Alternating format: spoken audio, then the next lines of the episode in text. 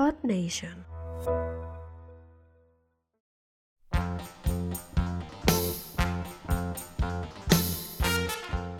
Hola, què tal, terrícoles namaquianes i guerrers de l'espai?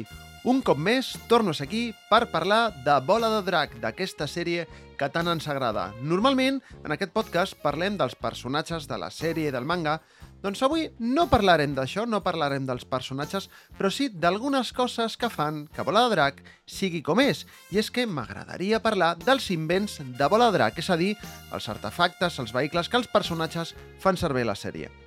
A totes les obres d'Akira Toriyama, la tecnologia sempre ha sigut un component molt important dins de les seves històries, ja sigui doncs això, amb invents, amb vehicles... És una cosa que, mira, a l'Akira Toriyama li agrada molt dibuixar, ves tu a saber per què. I a Bola Drac no és diferent en aquest sentit.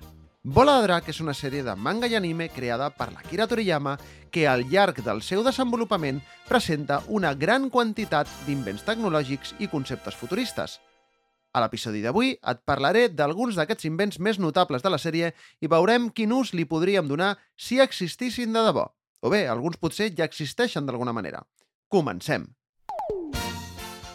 La tecnologia i els invents de bola de drac.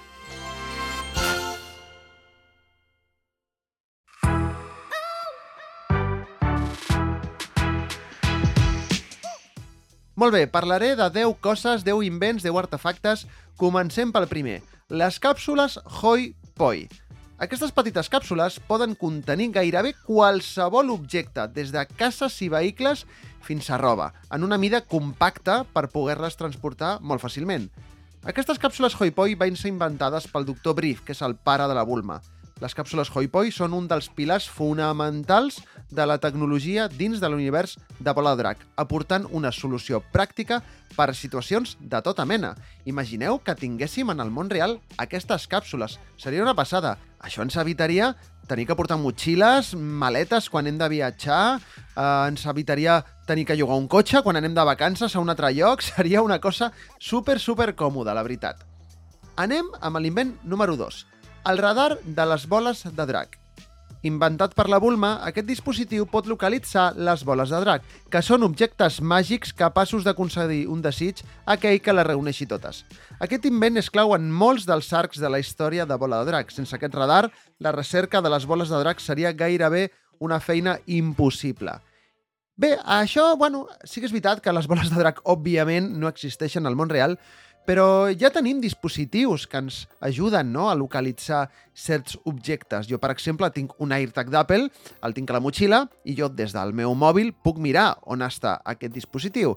Tinc un també dins de la meva moto, per si me la roben. Doncs, bueno, crec que no tindrem boles de drac, però bueno, sí que tenim coses similars que ens ajuden a buscar objectes. Això és una cosa que, bueno, no és tan descabellada. Anem amb l'invent número 3, la màquina del temps. Aquest és un invent del futur creat per la Bulma.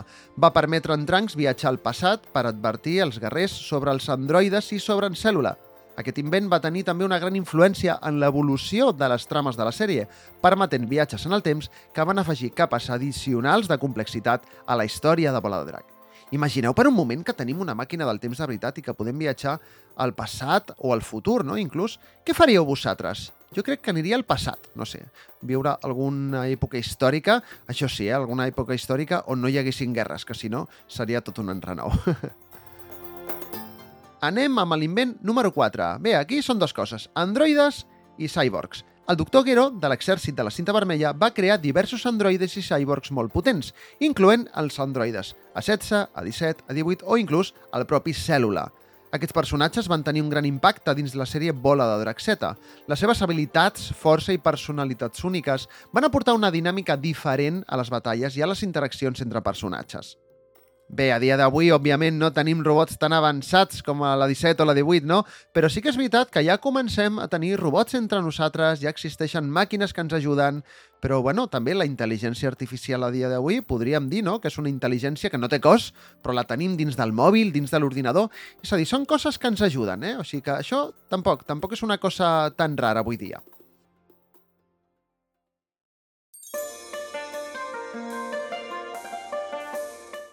Invent número 5. La nau espacial de Namak.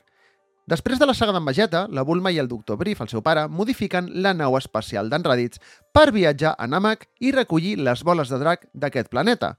Posteriorment, es fa servir una nau d'estil namakià pel mateix fi. Aquestes naus espacials són claus pel desplaçament entre planetes dins de la sèrie de Bola de Drac. Bé, no em digueu que no estaria bé tenir una d'aquestes naus. Escolta, tu, que t'explicaré. Òbviament, sí que existeixen les naus espacials, els coets, SpaceX, la NASA, todo esto, nen. Però, què passa? Aquestes naus Mare meva, és que permeten a qualsevol, sense un entrenament espacial, anar a qualsevol planeta, perquè ja em diràs tu, qualsevol personatge de bola drac, fins i tot el senyor Satan, ha pujat en una d'aquestes naus. O sigui que estaria molt bé poder viatjar a altres planetes d'una manera ràpida i, sobretot, segura. Invent número 6, la màquina de gravetat. Utilitzada per a l'entrenament, aquesta màquina pot augmentar la gravetat al seu interior fins a 100 vegades la gravetat del planeta Terra, permetent als guerrers entrenar a nivells extremadament intensos. Aquesta tecnologia, introduïda per primer cop pel Dr. Brief, ha permès a personatges com en Son Goku o en Vegeta superar els seus límits.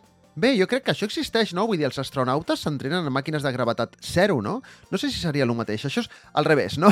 Aquí augmenten la gravetat i els astronautes la... diguem que la disminueixen. De totes maneres, jo a casa jo ja tinc una màquina de gravetat que fa que el pes del meu cos sigui 100 cops el normal. S'anomena llit, eh? I és que jo quan m'aixeco em costa molt aixecar-me del llit i és com si el cos em passés 100 cops més.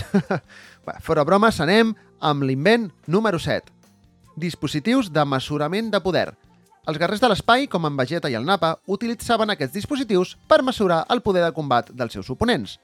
En Raditz, el germà del Son Goku, al qual ja li vam dedicar tot un episodi de Bola de Drac Podcast, també en té un a l'inici de Bola de Drac Z. Aquests dispositius són molt importants perquè proporcionen una mesura quantitativa del poder d'un lluitador, d'una persona, encara que al llarg de la sèrie es demostra que no són sempre fiables, ja que molts personatges poden ocultar o canviar el seu poder real.